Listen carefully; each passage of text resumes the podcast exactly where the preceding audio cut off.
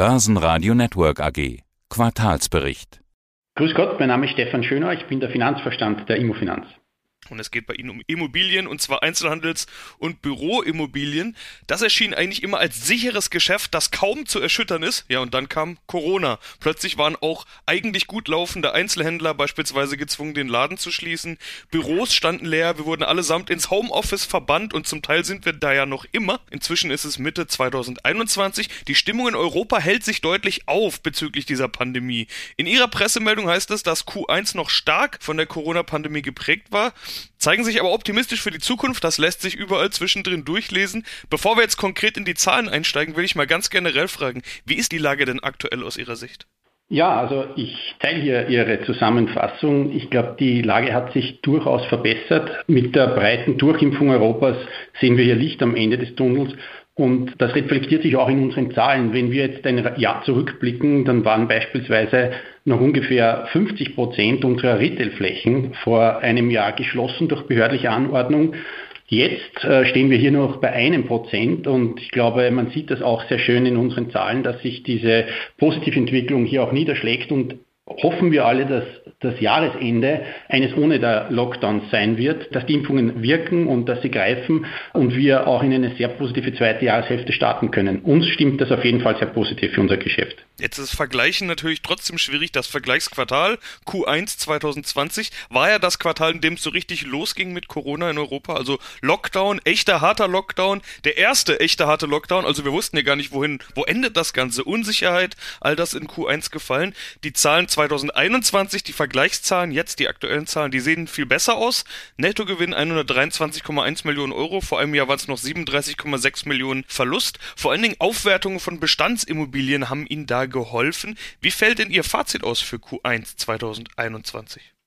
Ja, also im Q1 2021 muss man zwei Dinge hierzu richtigstellen. Das Q1 2020 war in unseren Zahlen eigentlich noch kaum betroffen von den Corona-Auswirkungen. Die Lockdowns sind ja so Mitte, Ende März 2020 erst wirklich umgesetzt worden und somit war das Vergleichsquartal 2020 ein eigentlich unbetroffenes, während wir im Jahr 2021 im Q1 die volle Breitseite an Lockdowns abbekommen haben. Das heißt, alle drei Monate waren wir im Lockdown und trotzdem haben wir es geschafft, so ein starkes Konzernergebnis hier auch umzusetzen. Wie haben wir das geschafft? Wir haben es geschafft, vor allem durch die Stabilisierung und das Halten unserer Mieterlösniveaus. Wir konnten hier sogar leicht um ungefähr ein halbes Prozent die Mieterlöse steigern und wir haben auch eine sehr aktive Asset Management Arbeit geleistet. Wir haben uns mit unseren Retailern sehr rasch in Verbindung gesetzt, haben mit denen Vereinbarungen getroffen, wie wir partnerschaftlich durch diese Krise kommen.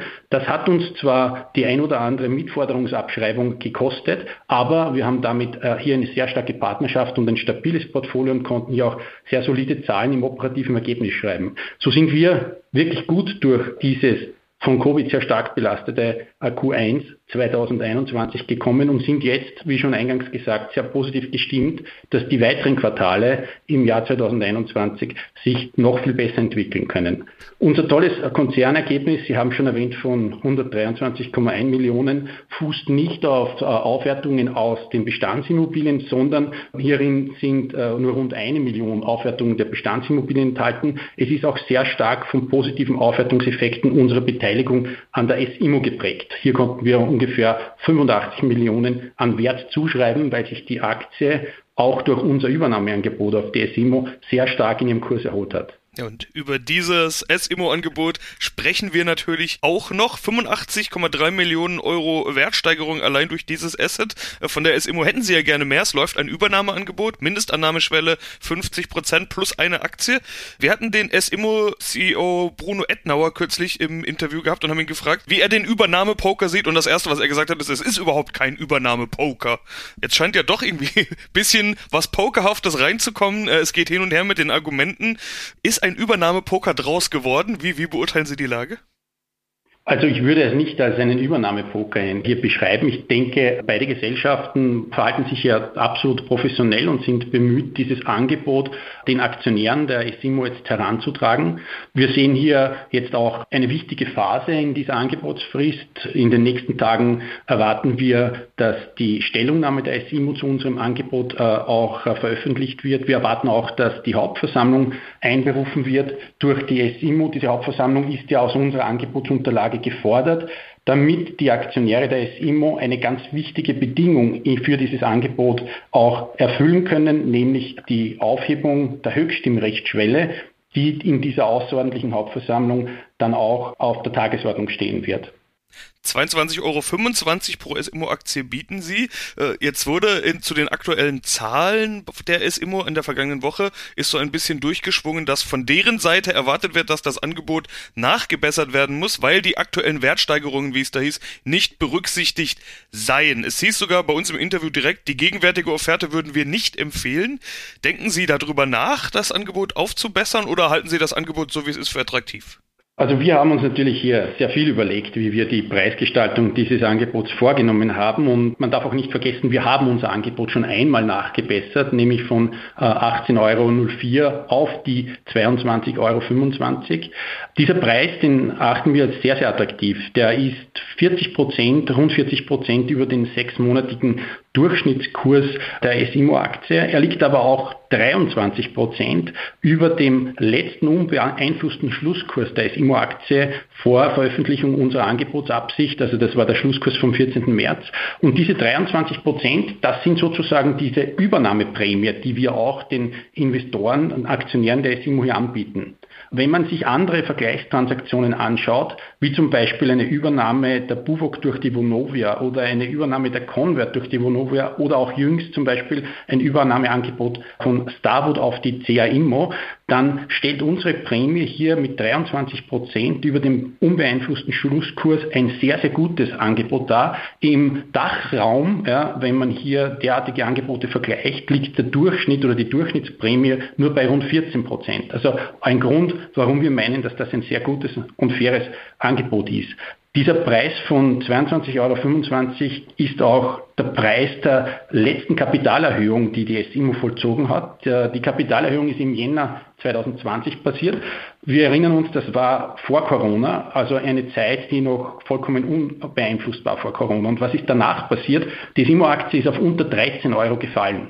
Wir bieten jetzt den Aktionären der SIMO die Möglichkeit, aus diesen auch Kursverlusten, durch Corona-bedingten Kursverlusten auch wieder herauszukommen. Wir bieten Ihnen die Möglichkeit, mit 22,25 Euro auf einem Vorkrisenniveau auszusteigen. Und ich denke, das ist ein sehr, sehr gutes Angebot. Auch die Analysten schätzen das so ein. Es gibt nämlich gar keine einzige Analystenschätzung, die veröffentlicht wurde vor unserem Übernahmeangebot, die ein höheres Kursziel gesehen hätte für die SIMO-Aktie.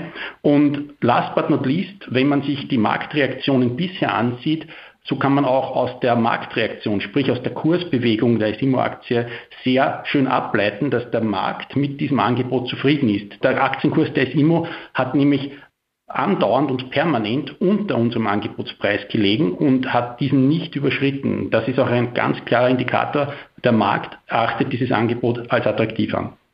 Wie ist der weitere Fahrplan? Sie haben jetzt ein paar Punkte schon angedeutet. Die Hauptversammlung erwarten Sie wird einberufen und eben diese Stimmrechtsschwelle dort besprochen. Wie geht's weiter?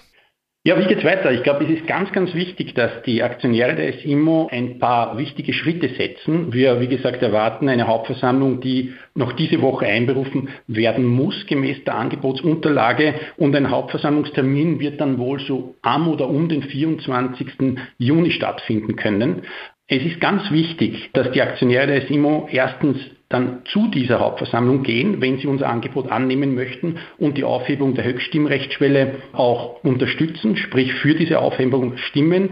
Es ist weiter sehr, sehr wichtig, dass sie rechtzeitig vor der Hauptversammlung auch ihre Aktien anmelden, dass sie damit ihre Depotbank befassen. Und last but not least ist es dann natürlich auch wichtig, dass die Aktionäre unser Angebot annehmen. Und alles, was Sie dazu zu tun haben, findet man eigentlich sehr transparent aufbereitet auf unserer Website unter www.immofinanz.com slash simo. Wir haben auch eine 24-Stunden-Hotline, die auch am Wochenende erreichbar ist, eingerichtet. Auch die findet man auf unserer Website und dort können sich Aktionäre des IMO auch äußern, Fragen stellen und können auch, wenn sie zum Beispiel zur Abwicklung dieses Angebots Fragen haben oder welche Schritte zu tun sind, sich dort erkundigen. Ja, Infomaterial oder Informationsmöglichkeiten gibt es offenbar genügend und für alles andere stehen Sie ja hier gerade zur Antwort. Zum Beispiel können wir mal nochmal in die Zahlen reinschauen und da habe ich eine Milliarde Euro an verfügbaren liquiden Mitteln gesehen. Hab's vorhin mal kurz überschlagen und festgestellt, mehr als die Hälfte davon würde ja für die SIMO-Übernahme fällig werden. Wie sehen Sie sich danach aufgestellt? Wir sehen uns hier sehr, sehr gut und sehr, sehr stark aufgestellt. Wir haben nicht nur die eine Milliarde liquider Mittel verfügbar sozusagen äh, in der Bilanz, das inkludiert auch eine Kreditlinie von 100 Millionen, sondern wir haben weiterhin auch noch 500 Millionen an Finanzierungszusage von einer Investmentbank, von einem Konsortium von Investmentbanken, um hier präzise zu sein. Also wir haben eigentlich alles zusammengefasst rund 1,5 Milliarden an liquiden Mitteln zur Verfügung, um das Wachstum der Immofinanz hier weiter voranzutreiben und aber auch natürlich das Übernahmeangebot an die Aktionäre der SIMO zu finanzieren, wenn sie sich entschließen, an uns zu verkaufen. Und wenn nicht, gibt es einen Plan B?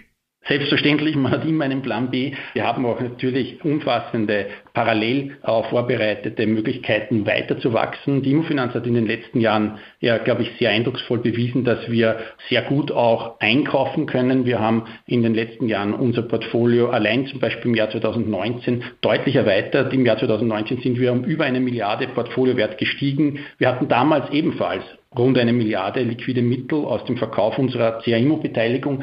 Und dieses Geld haben wir wertschaffend und sehr erfolgreich in Wachstum investiert. Das heißt, Sie wollen wachsen sowohl im Bürobereich als auch im Retail-Bereich. Was sind da denn Ihre Pläne und Erwartungen für 2021?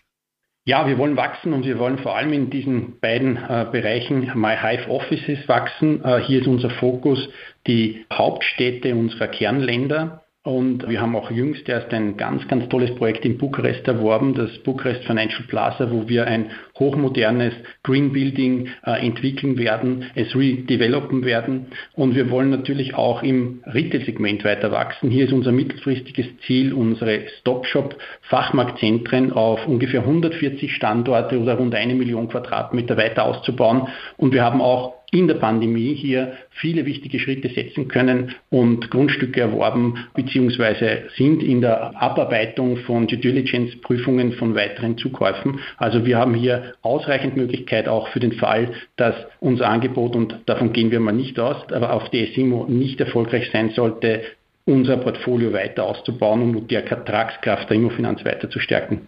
Ja, nochmal der Blick zurück in die Zahlen, über die wir gesprochen haben. Jetzt hatten wir da ja zwei Besonderheiten. Erstens, dass die Mieten nur ganz leicht gestiegen sind, aber das ja wohl auch als Erfolg verbucht werden kann, dass sie überhaupt gestiegen sind. Und auf der anderen Seite diese deutlich hohen Mietforderungsabschreibungen. Wird einer dieser beiden Faktoren, niedrige Mietsteigerungen bis keine Mietsteigerungen oder äh, Mietforderungsabschreibungen, für Sie in diesem Jahr nochmal eine Rolle spielen oder sind Sie für die Zukunft optimistisch? Also unser Ziel ist es natürlich, dass diese Mietforderungsabschreibungen diese Einmaleffekte sind und bleiben, die sie auch aus der Corona-Pandemie sein sollen. Warum gibt es diese Mietforderungsabschreibungen? Das war unser Beitrag, um unseren Mietern, insbesondere im Retail-Bereich, durch die Krise zu helfen. Wir haben hier sehr partnerschaftlich agiert. Wir haben den Mietern Mietnachlässe gewährt, damit auch diese Mietforderungsabschreibungen eingebucht, um sie durch die Krise zu begleiten. Im Gegenzug dazu haben wir von den Mietern Verlängerungen unserer Mietverträge erhalten und all das haben wir auf Vorkrisenniveau geschafft. Das heißt, wir haben ja auch keine Langfristeffekte zu erwarten aus diesen Verhandlungsergebnissen mit unseren Mietern und sind daher sehr zuversichtlich, dass diese Krise vorübergeht und auch diese Mitforderungsabschreibungen vorübergehen und wir damit wieder mit voller Ertragskraft in die Zukunft schauen können. Apropos in die Zukunft schauen, eine Prognose ist ja total schwierig bei Ihnen, wenn sogar in den nächsten Tagen im Prinzip noch wichtige Dinge anstehen, die man gar nicht planen kann. Frage ich mal ganz generell, was wird das für ein Jahr für Sie? Was wird 2021 für ein Jahr? Dieses Interview lässt sich ja jetzt ziemlich optimistisch interpretieren und auch die Pressemeldungen lesen sich im Prinzip recht optimistisch. Ähm, deshalb frage ich doch mal ganz offen, was wird 2021 aus Ihrer Sicht für ein Jahr? Ich hoffe natürlich, dass es das Jahr wird, in dem wir sagen können, die Pandemie ist vorüber. Das vorausgesetzt, glaube ich, wird es, was unser operatives Geschäft angeht, ein sehr, sehr erfolgreiches Jahr. Und wie gesagt, wir werden hier auch wieder zu voller Ertragskraft zurückfinden, insbesondere was unseren Retail-Bereich angeht, der von der Pandemie natürlich stärker betroffen war. Und das Thema SIMO ist natürlich auch ein sehr, sehr spannendes in diesem Jahr. Da werden in den nächsten Wochen und Monaten natürlich wichtige Entscheidungen fallen. Und alles in allem, glaube ich, und da bin ich sehr zuversichtlich, wird es ein sehr, sehr gutes Jahr für die Immofinanz und ein sehr, sehr gutes Jahr auch für unsere Aktionäre. dann wünsche ich Ihnen viel Erfolg und wir sind gespannt, was sich in nächster Zeit tut und schauen natürlich genau auf die Meldungen, Herr Schönauer. Vielen Dank. Vielen herzlichen Dank. Auf Wiederhören. Börsenradio Network AG. News aus Österreich.